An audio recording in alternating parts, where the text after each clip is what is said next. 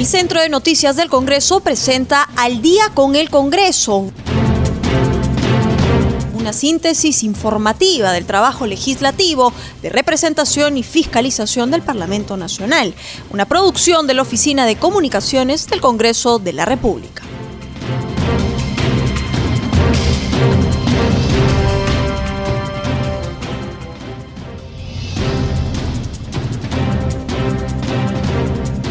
Buenas noches, bienvenidos al programa Al Día con el Congreso, una producción de CNC Radio del Congreso y transmitida por Radio Nacional. En esta oportunidad los saluda Rómulo Vargas y damos de inmediato pase a nuestro colega de la plataforma informativa, Josman Valverde. Adelante, Josman. Rómulo, buenas noches, buenas noches a nuestros amigos que nos sintonizan siempre a través de CNC Radio y Radio Nacional del Perú. Eh, las actividades eh, del Congreso de la República. Vamos a contar algunas de ellas, Rómulo, porque la agenda ha sido extensa, pero se inició muy, muy temprano con una conferencia de prensa encabezada por el presidente del Congreso, Manuel Merino de Lama, junto a otros congresistas de Acción Popular y además eh, representantes de los municipios. ¿Qué ha ocurrido? El presidente del Congreso recibió esta mañana el proyecto de ley eh, reactiva municipal, que lo que plantea en líneas generales es que los municipios puedan acceder a créditos con tasas preferenciales a fin de enfrentar de esta manera la eh, falta de recursos económicos que los afecta directamente. La propuesta ha sido entregada en esta conferencia de prensa por parte del alcalde de Magdalena, Carlomagno Chacón, y que se realiza además en el marco del 108 aniversario del natalicio del expresidente Fernando Belaúnde Terry. Han participado los congresistas Ricardo Burga, Luis Roel, eh, han señalado, por ejemplo, que esta iniciativa va a ser respaldada por la bancada de Acción Popular y como presidente del Congreso, eh, Manuel Merino de Lama dijo que le corresponde apoyar este tema por ser un tema municipal y que al igual que todos los peruanos, las municipalidades están pasando por una crisis económica como consecuencia de la pandemia. Ha confiado que esta iniciativa, respaldada por las municipalidades, sea consensuada por los diversos sectores incluyendo al Poder Ejecutivo, tal como se aprobó, por ejemplo, recientemente la ley de congelamiento de deudas para créditos personales y MIPES, que también espera él que se promulgue pronto, muy, muy eh, pronto.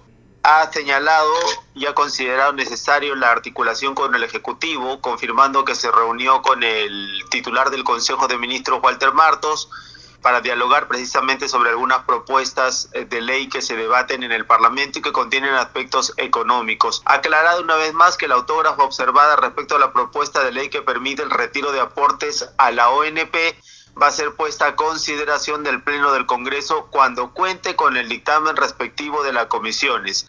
Esto es un tema que hay que apuntar, eh, Rómulo, porque precisamente en la rueda de prensa hubo una consulta sobre este tema y lo que ha aclarado el presidente del Congreso es que esta autógrafa, eh, respecto a la propuesta de ley que permite el retiro de aportes al ONP, tiene que ser puesta a consideración del Pleno cuando ya se cuente con el dictamen respectivo.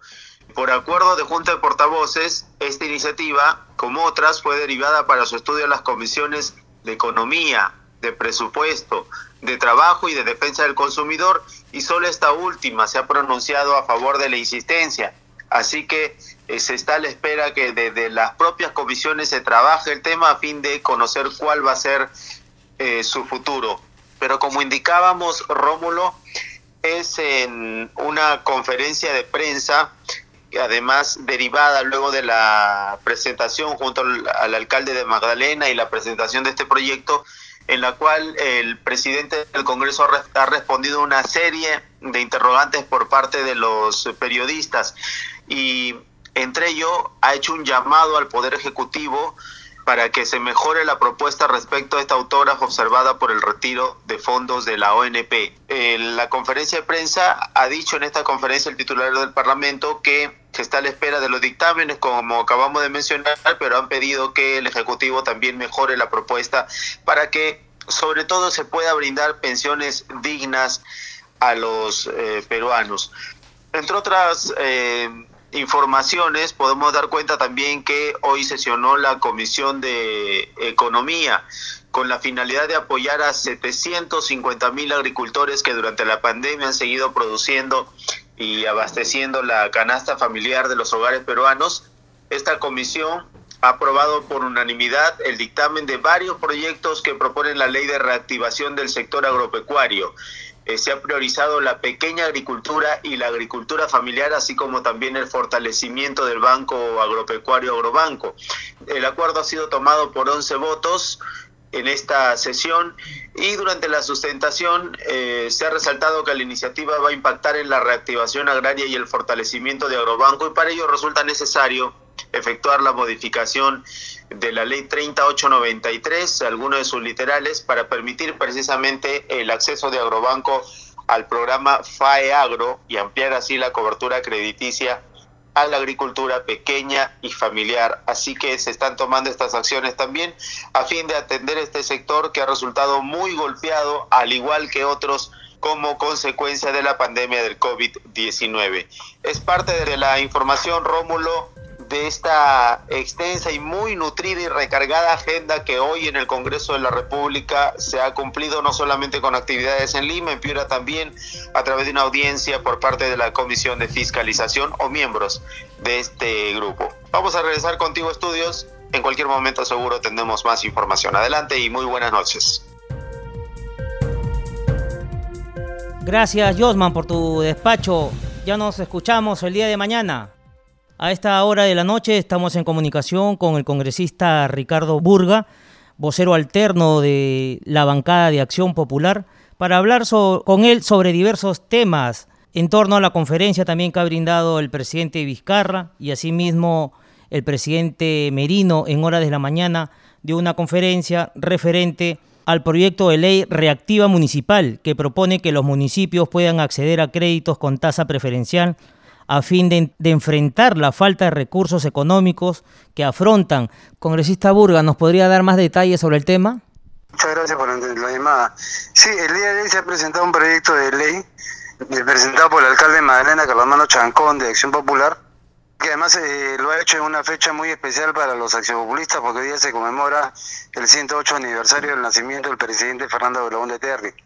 Este proyecto es un reactivo municipal que está dirigido básicamente para aquellos municipios que a nivel nacional hayan cumplido con las metas establecidas previamente por el Ministerio de Economía y Finanzas y donde pueden obtener hasta el 50% de su presupuesto en préstamos blandos este, y que son eh, pagados hasta en tres años con un año de gracia.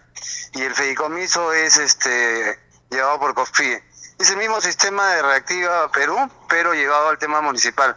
¿Por qué? Porque el día de hoy los gobiernos municipales están adoleciendo de un flujo de caja, básicamente por el tema de la pandemia, la morosidad se ha elevado y hay servicios básicos que no se pueden dejar de, brindar, como es la seguridad ciudadana, el recojo de, residuos sólidos, ¿no es cierto? La atención al mismo, al mismo público. Entonces, eh, los municipios de hoy están adoleciendo de caja y es importante darles un, un préstamo vía un reactiva municipal que estoy seguro que el Ejecutivo podrá revisar con prontitud y darle la, darle la prioridad al tema, ¿no? Al igual que el Congreso. Congresista, y cambiándole de tema, esta tarde el presidente Martín Vizcarra ha anunciado la campaña de información en los medios de comunicación referente a los bonos para mejorar el orden de la distribución de este beneficio. Bueno, yo este, estoy de acuerdo que se haga una campaña de información porque esto va a ayudar inclusive a mejorar los flujos de atención al público y sobre todo a las personas de tercera edad que son las más vulnerables que hoy día están prácticamente obligados a las agencias del Banco de Nación o de otras entidades financieras a cobrar su bono, dado que no tienen equipos celulares. Pero esta, esta propuesta de mejorar el sistema de comunicación fue hecha por el Parlamento hace más de tres meses. Inclusive este, se formó, se sacó una moción firmada multipartidaria eh, pidiéndole al Ejecutivo hacer una campaña en conjunto, no solamente para este tema, sino también para enfrentar la lucha anti-COVID. y que recién, lamentablemente, después de algunos meses, el Ejecutivo se da cuenta que es necesario. Así es, y bueno, todavía no se dan los resultados ¿no? de, esta campaña que se realizó por para ver la efectividad ¿no? del COVID-19. Así es.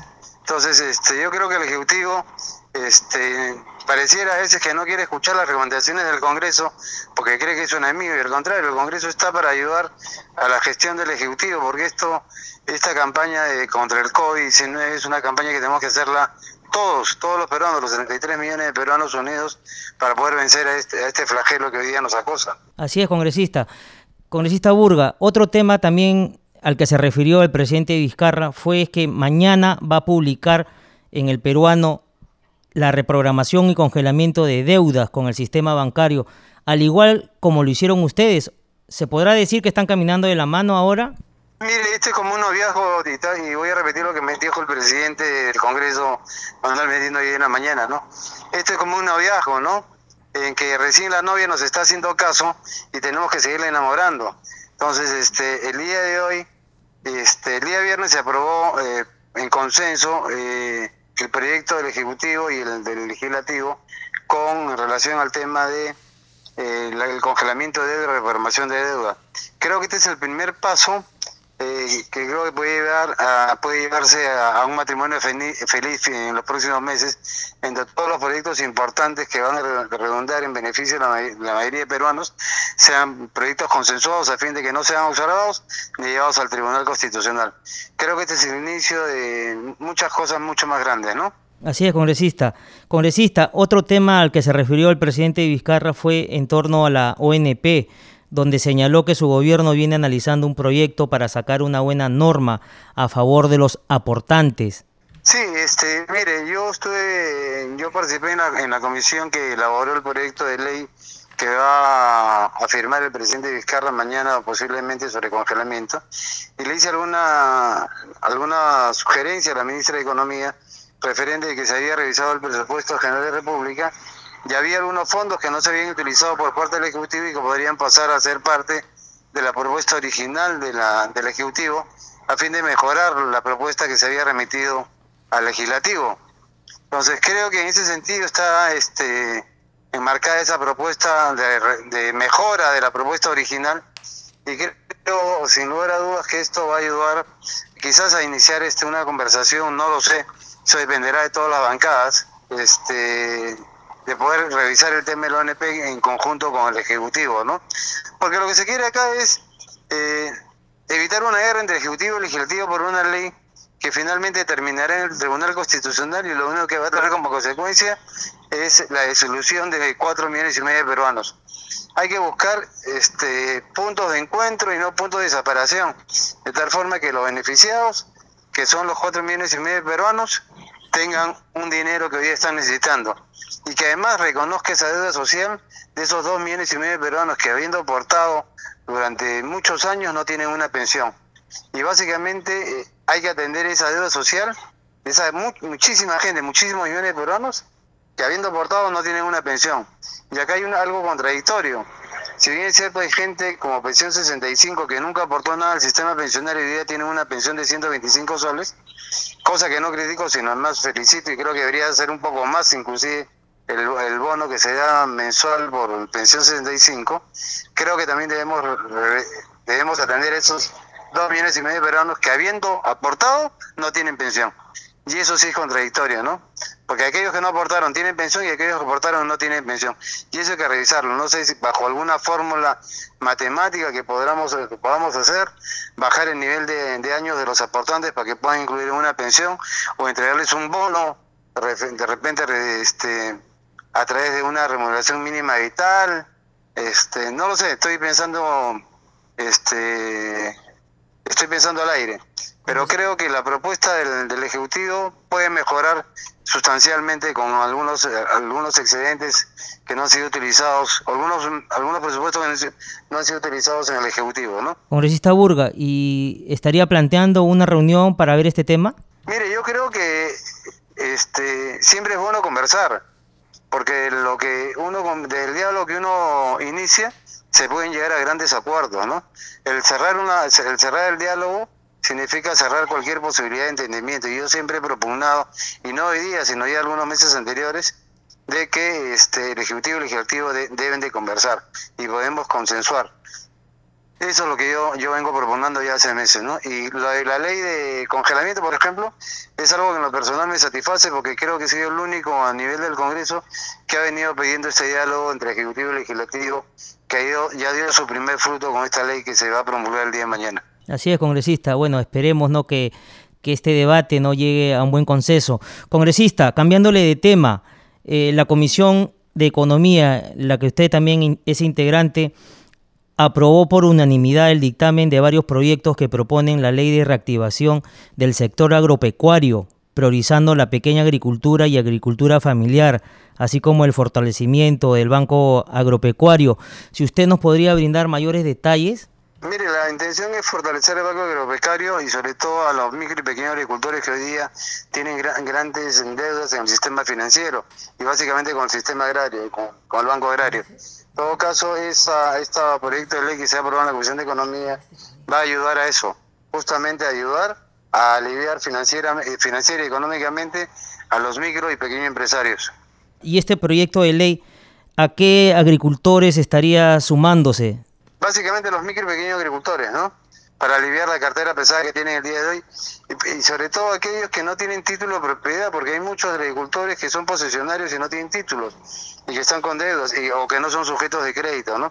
Entonces hay que también, complementariamente esto, ver la posibilidad a través de la Comisión de Agricultura, la titulización de aquellos posesionarios de tierras agrícolas que no deben llegar a, a más de 10 hectáreas. Entonces creo que si le damos los títulos de propiedad estos micros y pequeños agricultores a nivel nacional que tengan una, dos o tres hectáreas, vamos a comenzar a, tener nuevos, este, nuevos propietarios y nuevos emprendedores en el país que además van a poder tener líneas de crédito a través de los diferentes bancos a nivel nacional. Congresista Burga, un último tema en lo que se refiere a economía. La CEPAL ha afirmado que la crisis económica para nuestro país será más larga de lo que se, se creía vamos a retroceder 10 años en este sector? Sí, no, no solamente 10 años, quizás un poquito más. Este, eh, recuerde que la pobreza ha subido a más de 24%, los desempleados están llegando casi al 12% de la población económicamente activa, se han perdido 7 millones de empleos, estamos terminando con un Producto Bruto Interno entre 12 y 15% negativo, y que por más expectativas este, que tenga la ministra de Economía, no creo que lleguemos a, crecer 10% el próximo año. Ojalá lo hiciéramos, pero ese 10% significaría crecer más que China, más que la zona euro y más que Estados Unidos, cosa que lo veo bastante difícil, ¿no? Entonces creo que eh, hay que ajustar algunas cifras, no ser tan optimistas y pisar un poquito más de, suelo, de suelo firme, ¿no? Esta recesión que se ha iniciado y que eh, la única forma de poder este, superarla es inyectando dinero a la, a la gente, eh, invirtiendo en obras públicas que hoy día lamentablemente el Ejecutivo no, no ha sabido implementar rápidamente porque los niveles de ejecución de presupuestos son bastante bajos en todos los sectores y que están en promedio solamente llegando al 50%, cuando deberían estar ya en, unos, en un 80% de ejecución presupuestal, este, es lo que complica, ¿no? Y acuérdense que además eh, a estos intereses se suma un factor de riesgo, que es el proceso, el mismo proceso electoral que se inicia en diciembre de este año y que culmina el 11 de abril en una primera etapa o en junio del próximo año si es que hay segunda vuelta. Siempre es un factor de riesgo porque los inversionistas, tanto nacionales y extranjeros, eh, evitan invertir este, en nuevos proyectos hasta tanto y en cuanto no se defina quién va, qué partido o qué persona va a asumir la presidencia de la República entonces, eso también hace que eh, las inversiones se, se congelen, se paralicen, con lo cual se aumenta el, desempleo, la falta, la falta de empleo, aumenta la, recesión. Entonces, esperemos que, si Dios quiere, de acá a diciembre haya una fuerte inyección de dinero en obras públicas, se, se apruebe el tema de reactiva municipal, este el tema de avanza, de Trabaja Perú, son que son proyectos tipo de cooperación popular de los años 80 del presidente Belaunde para que la ciudadanía comience también a tener eh, algo de liquidez en sus bolsillos, ¿no?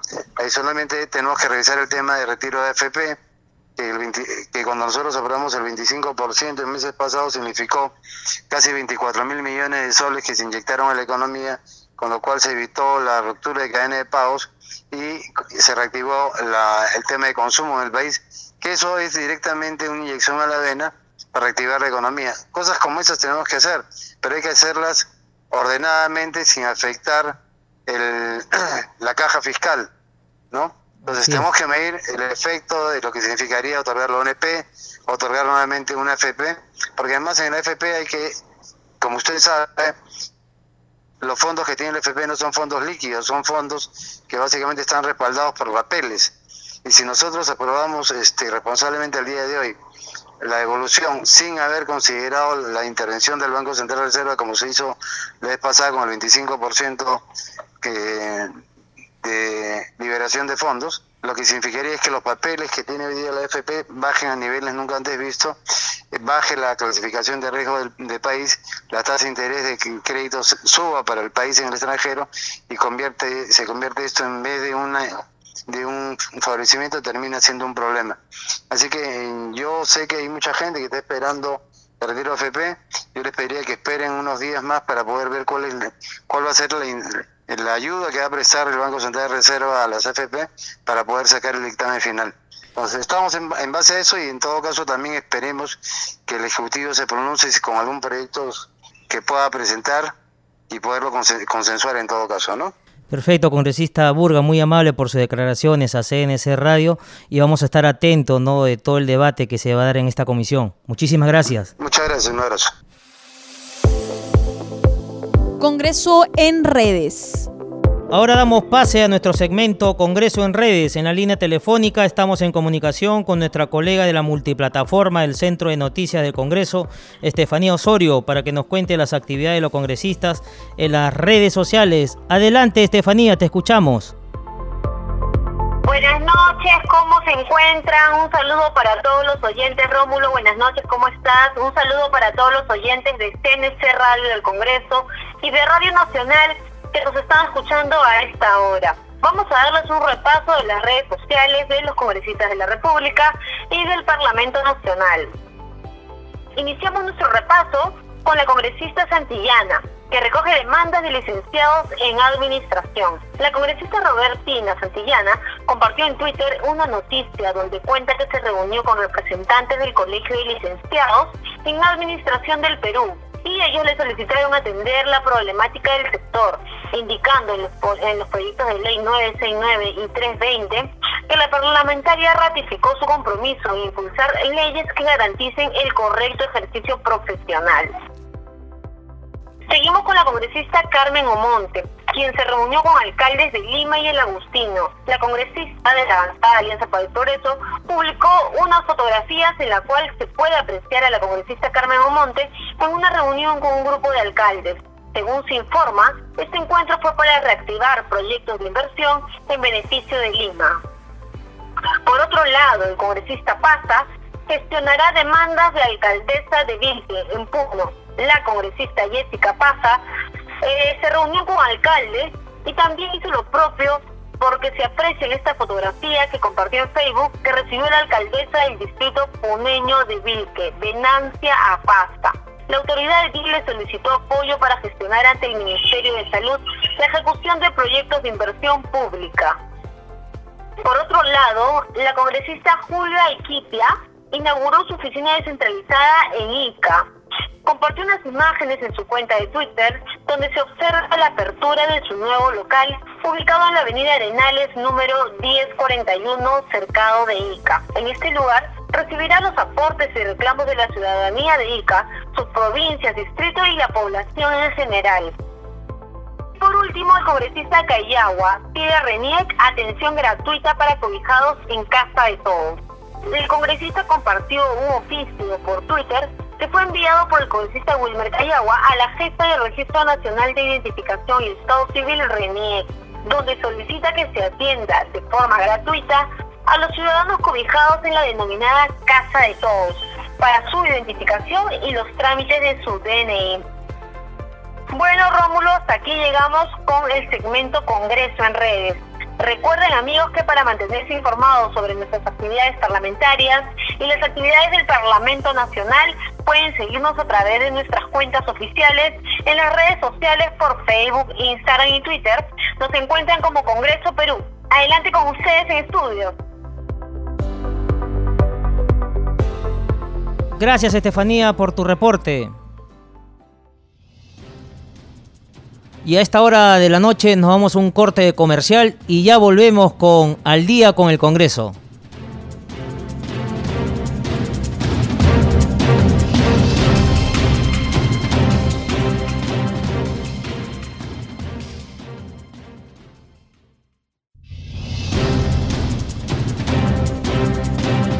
Ya estamos de regreso en el programa Al día con el Congreso. Nuestro horario en Nacional es a partir de las 7 de la noche. Llegamos al Perú por las 70 frecuencias de Radio Nacional. A esta hora estamos en comunicación con el congresista Gilmer Trujillo, presidente de la Comisión de Relaciones Exteriores, para que nos hable de un tema muy importante que se viene debatiendo en su comisión. Congresista, muy buenas noches.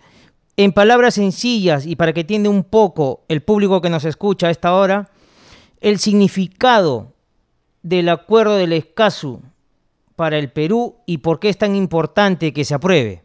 Buenas noches, Rómulo. Agradecer por la oportunidad a Radio Nacional. Mira, interesante la pregunta para que los que siguen este importante programa conozcan, ¿no?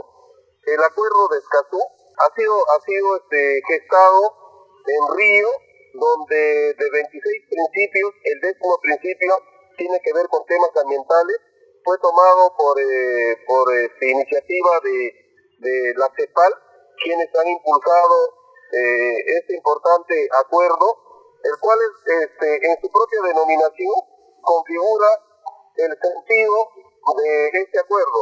Se denomina Acuerdo Regional sobre el acceso a la información, la participación pública y el acceso a la justicia en asuntos ambientales en América Latina y el Caribe. Es decir, de un cóncable mundial de 26 principios, el décimo principio fue, fue tomado por América Latina y el Caribe, que comprende a 33 países, para que luego de un proceso de, de negociación, este se suscribiera en Escazú, que es la ciudad donde se suscribe, por eso es de la denominación.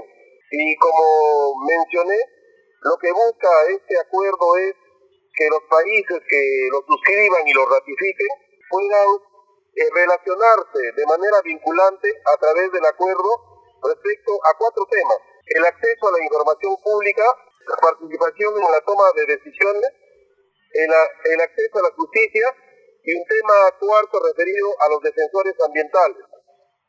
El Perú ha participado activamente en, durante la negociación y es así que de los 22 países que, que lo suscriben, el Perú es uno de ellos. Ahora, en el procedimiento de, vigencia de un acuerdo, en este caso el, acuerdo que es un tratado, eh, se requiere que este sea ratificado por los países suscriptores. El proceso de ratificación comprende dos etapas.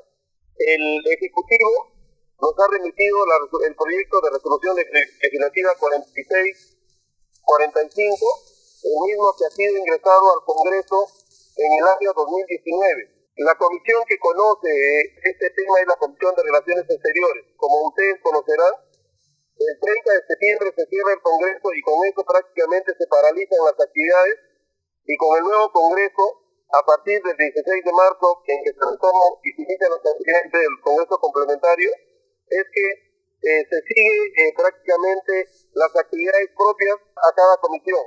Yo tengo el honor de presidir la Comisión de Relaciones Exteriores y nosotros desde el 31 de julio hemos empezado eh, y lo hacemos de una manera eh, que ha sido reconocida por muchas personas, de una manera amplia, extensa, participativa, donde hemos generado la presencia de muchos invitados, muchos de los cuales están a favor y muchos de los cuales también están en contra respecto al acuerdo de Escazú. Esto ha generado a nivel nacional eh, un debate público donde se han polarizado las posiciones y lo que nosotros estamos haciendo ahora es encontrar el sentido y el conocimiento y la información sobre el acuerdo de Escazú para que en su momento se decida al respecto. Entonces, eh, retomando este eh, el, orden cronológico, el, Congreso de la República, a través de la Comisión de, Relaciones Exteriores, va a desarrollar eh, una etapa muy importante. Es la, la aprobación, el proceso de aprobación del acuerdo de Escazú. Si es que se aprueba por el Congreso, esto pasaría al Ejecutivo para que lo ratifique. Ese es el procedimiento de manera general. Congresista Trujillo, ¿y por qué es importante que el acuerdo de Escazú forme parte de nuestra legislación? Ya, respecto, respecto a la importancia, eh, nosotros, bueno, vamos, yo voy a compartir información como presidente de la Comisión de Relaciones Exteriores y lo hago de manera neutral. Es decir, he buscado durante el desarrollo de, de estas sesiones a cargo de la comisión que presido que pueda existir un amplio debate. La Comisión de Relaciones Exteriores está integrado por 15, 15 miembros titulares que conforman las, las bancadas que existen en, el Congreso de la República. Entonces, eh, nosotros tenemos una composición representada por todas las bancadas del Congreso de la República. En estos momentos, el día viernes, nosotros tenemos una sesión extraordinaria donde vamos a tener cuatro invitados. El día lunes tenemos una sesión ordinaria donde también van a participar cuatro invitados, entre ellos el ministro del Interior. Y el día martes es la última sesión extraordinaria con invitados. El día lunes 19 eh, será el día en que nosotros, ya como congresistas integrantes de la comisión, definamos con nuestra participación, con el debate, la posición que van a tomar cada uno de los congresistas respecto a la decisión que se va a adoptar ese día, el 19 de octubre. Entonces, ¿cuál es la naturaleza del acuerdo de estatus en términos generales? Como te había referido, se propone a través del acuerdo de Escazú los países que integran y que ratifican este acuerdo puedan estar vinculados respecto a temas ambientales referidos al acceso a la información pública. Sobre este punto, te comento, Rómulo, los invitados que han participado, sean este, funcionarios, sean, sean este, este, académicos, organizaciones o personas especializadas en el tema, se ha generado una polarización. Los que están a favor del acuerdo de estatuto respecto a este tema de acceso a la información eh, han referido que esto va a permitir eh, los interesados en conocer información, o sea, cualquier persona, sea natural, sea jurídica, sea una organización, sea nacional o sea de, otro país, pueda tener información respecto a los temas que sean de su interés. Y las entidades están en la obligación de brindarles. Entonces, ellos han saludado este, que el acuerdo de Escazú considere este punto porque va a facilitar que los actores tengan conocimiento de temas ambientales que sean de su interés. del acuerdo de Escazú respecto al tema de acceso a la información, ellos han referido de que el Perú avanzó mucho en temas de, regulación normativa respecto al acceso a la información pública.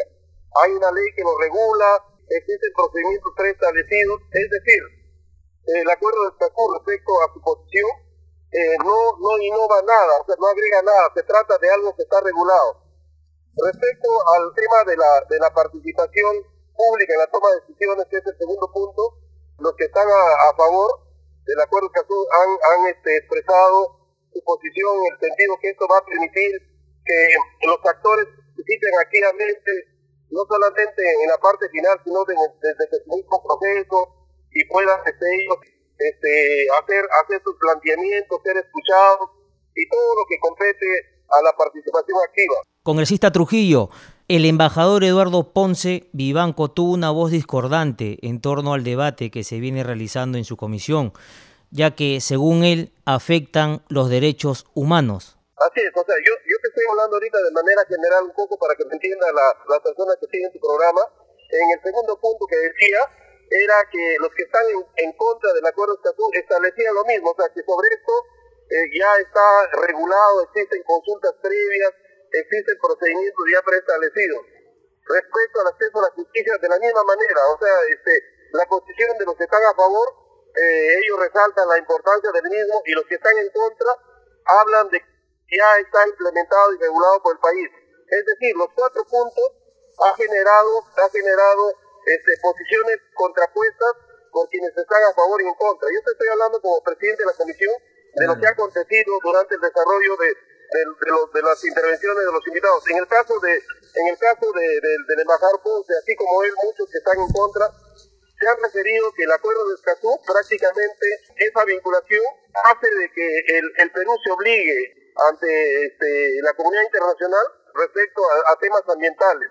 Esto va a generar de que los derechos humanos ahora tengan un agregado más, un derecho humano ambiental que va a permitir que cualquier controversia este, de manera personal entre los actores que tengan que ver con un, con un trámite, llámese de acceso a la información, llámese de participación en la toma de decisiones, acceso a la justicia o respecto a los defensores ambientales, va a generar la posibilidad de que pueda ser este, recurrido a, a las instancias judiciales nacionales, pero la que va a definir en última instancia es la instancia supranacional, es decir, la Corte Interamericana de Derechos Humanos, respecto a las relaciones entre las personas y el Estado. Porque además de ello también van a haber relaciones entre las partes que va a ser dilucidada en la Corte Interamericana de Justicia de la Haya, que, va a ver estos temas. Es decir, han hecho notar los que están en contra que eso afecta a la soberanía y de nuestro país, porque los derechos humanos que ya están regulados, del, del cual Perú es parte, eh, establece la protección, la reivindicación de los, de los derechos relacionados a las personas, y que en el acuerdo de Escazú se va, se va a dirimir respecto al derecho de las personas dentro del entorno este, territorial. Es decir, una decisión podría ser este, paralizada o podría dejar sin efecto cualquier proyecto de desarrollo en beneficio del país. Esa es la posición de aquellos que están en contra respecto a la soberanía. Y respecto a los que están a favor, lógicamente han resaltado las virtudes del acuerdo y en ese contexto nos encontramos ahora. El día lunes 19 que nosotros tengamos que tomar la decisión, los señores congresistas, estoy seguro que lo van a hacer con mucha responsabilidad porque ya han tenido la oportunidad de conocer bastante información sobre este tema. Hemos tenido este, a ministros, hemos tenido a exministros, a representantes de ONG, a las autoridades de gobierno regionales, locales, a comunidades nativas, a gremios empresariales, a Cámara de Comercio, este, académicos, eh, embajadores, cancilleros, es decir, militares en retiro de las Fuerzas Armadas, había una participación muy, muy, muy intensa y estoy seguro, el día que tomemos la decisión, lo vamos a hacer con la tranquilidad de que lo estamos adoptando con conocimiento del tema. Congresista Trujillo, muy amable por sus declaraciones. Seguiremos de cerca el debate en su comisión que usted preside para llevar a la población los acuerdos que se tomen. Muchísimas gracias por estar con nosotros en CNC Radio del Congreso. Para terminar, solamente palabras finales, decirles ¿no? de que nosotros eh, tenemos dos alternativas en la Comisión de, Relaciones Exteriores. Aprobar el acuerdo de Escazú o desaprobarlo, porque al no admitir este, que, se plantee reservas el, el, acuerdo, impide de que nosotros podamos hacer alguna modificación sobre el texto. Es decir, se mantiene la integralidad del texto que ha sido propuesto en el acuerdo de Escazú. Y ese es el gran error que yo considero como presidente, que no se admitan reservas porque seguramente algunas de las propuestas de los temas que contiene el acuerdo de Jesús podrían ser interesantes para el país, pero al, tener otras que están observadas, simplemente va a generar de que se tome una decisión respecto a lo que más le conviene al país eh, respecto al tema del acuerdo de Jesús. Es decir, nosotros en la sesión del 19 podemos aprobar o podamos desaprobar. Si nosotros lo desaprobamos, prácticamente se va al archivo y con eso habrá terminado la ruta de este de esta propuesta de resolución legislativa. Si nosotros lo aprobamos, iría al Pleno, donde ahí pues, tendrían que votar si es que se aprueba o no el acuerdo Escazú. Ese es prácticamente lo que queda pendiente. Yo te agradezco, Rómulo, por la entrevista y espero estar en comunicación cuando consideres pertinente. Muchas gracias. Y a esta hora de la noche estamos en comunicación con el congresista Luis Ancalle, integrante de la Comisión de Fiscalización, miembro de la bancada del Frente Amplio. Congresista Ancalle, muy buenas noches. Rómulo, ¿cómo está? Buenas noches. Gracias por la oportunidad siempre a ustedes. Quisiéramos empezar un tema que se está llevando a cabo ¿no? en su comisión. Esta mañana los miembros de la Comisión de Fiscalización participaron en una audiencia pública descentralizada para recoger las denuncias de la población. El titular de ese grupo de trabajo, el congresista Alarcón dijo a los medios locales que hay temas en los que los ciudadanos no se sienten atendidos. ¿Qué temas abordaron, congresista? Esta convocatoria ha sido descentralizada en la ciudad de Piura. Hemos tenido al presidente del Sindicato de Trabajadores de Petroperú, al señor Querevalú, también hemos estado con el presidente de la Federación Nacional de Hidrocarburos, Carlos Castro, y eh, el secretario de Defensa del Sindicato Nacional de Trabajadores, como algunos representantes de trabajadores despedidos de Petroperú, donde nos han denunciado actos irregulares que no se ha tomado la debida atención y que ahora se va a canalizar eh, a, través de la Comisión de Fiscalización. Se ha pedido la remisión de los, de los documentos que ya los tienen listos, solo que este, estas tienen que ser también entregadas a todos los miembros de la comisión para realizar la, la investigación y lo que corresponde para que haya una sanción respecto a altos funcionarios que muchas veces hemos, hemos visto siempre incurren en acciones pues que, que no dan no, no, no, son nada regulares sino lindan con, con lo ilícito. Congresista Ancalle, ¿y ustedes piensan realizar otras eh, labores en otras ciudades? Bueno, le hemos manifestado al presidente que eh, se tenga que dar en los lugares que requiera la, la presencia de la, de la comisión, en vista de que va a ser muy importante recoger de manera presencial la documentación y a quienes también no pudieran tener acceso al, a la capital para hacer sus denuncias. Con referencia al tema Richard Swing, el presidente de la Comisión de Fiscalización, el señor Alarcón, ha manifestado ¿no? que este jueves, o sea, el día de mañana, en la sesión del Pleno se va a sustentar el pedido para que le otorguen 30 días más para investigar el caso Richard Swing. Sí, eh, ha sido un acuerdo de la, de la comisión porque ya hay más involucrados, hay más audios, incluso el mismo presidente eh, tendría que dar sus declaraciones como invitado. Esperemos más bien que haya una disposición. Eh, vamos a tomar esas acciones con mucha responsabilidad porque eh, tenemos que darles las esperanzas a la población de que tiene que haber esos procedimientos y que se tiene que sancionar a los responsables y no queden solamente pues en declaraciones que al final siempre a veces incluso se archivan. Tenemos que dar muestras donde a través de las investigaciones el objetivo es sancionar a los altos funcionarios que hayan incurrido en cualquier ilícito que parece se ha convertido en una costumbre dentro de la administración pública.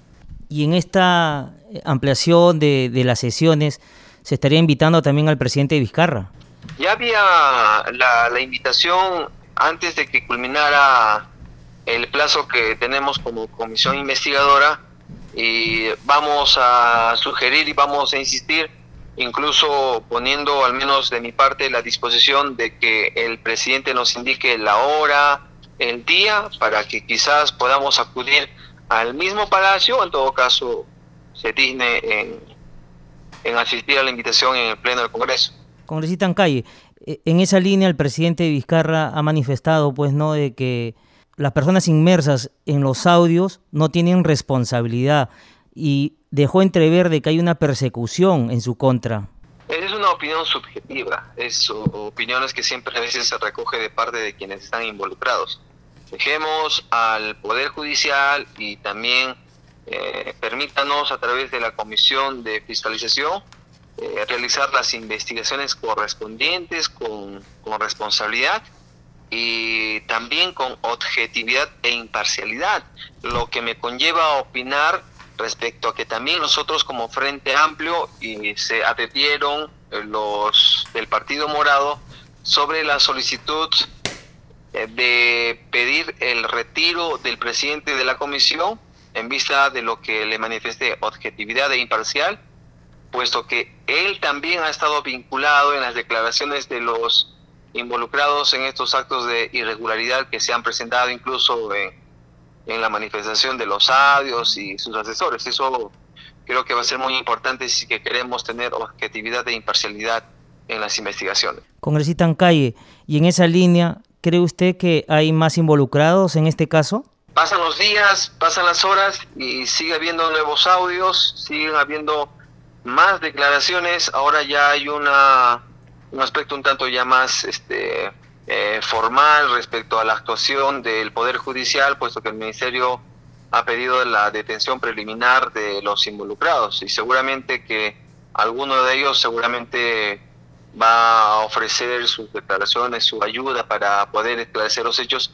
Y eso incluso va a permitir tener con más claridad sobre todas las incidencias que han ocurrido luego de la presentación del audio donde se le escucha a personas allegadas al presidente y al mismo presidente de la República. Congresista, cambiándole de tema, eh, usted también es integrante de la Comisión de Educación. El presidente Vizcarra ha anunciado que las clases presenciales empezarían en marzo del 2021, pero con los protocolos ¿no? de vía de seguridad. ¿Cree usted que esto sea posible?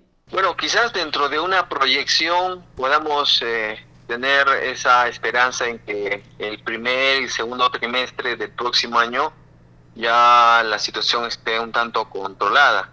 Y bajo esa perspectiva, eh, pienso que puede haber esa disposición, pero más allá de ello, y también lo, lo manifesté en muchas oportunidades, creo que la actitud está en nosotros, puesto que ha habido, ha habido muchas eh, enfermedades, así también de, contagiosas y de recurrentes como es la TBC, basta con un estornudo o si el paciente tose dentro de un espacio cerrado como son las combis, el medio de transporte, también estamos nosotros sujetos a, a poder contagiarnos. Entonces, yo creo que la nueva forma de cómo debemos enfrentar algunas situaciones que se vienen presentando, porque hemos roto la cadena natural, esto es a consecuencia de, cómo estamos tratando al medio ambiente, cómo también está la cadena alimenticia y un sinfín de circunstancias que nos tiene que permitir a nosotros tomar una actitud frente a nuestra forma de vida.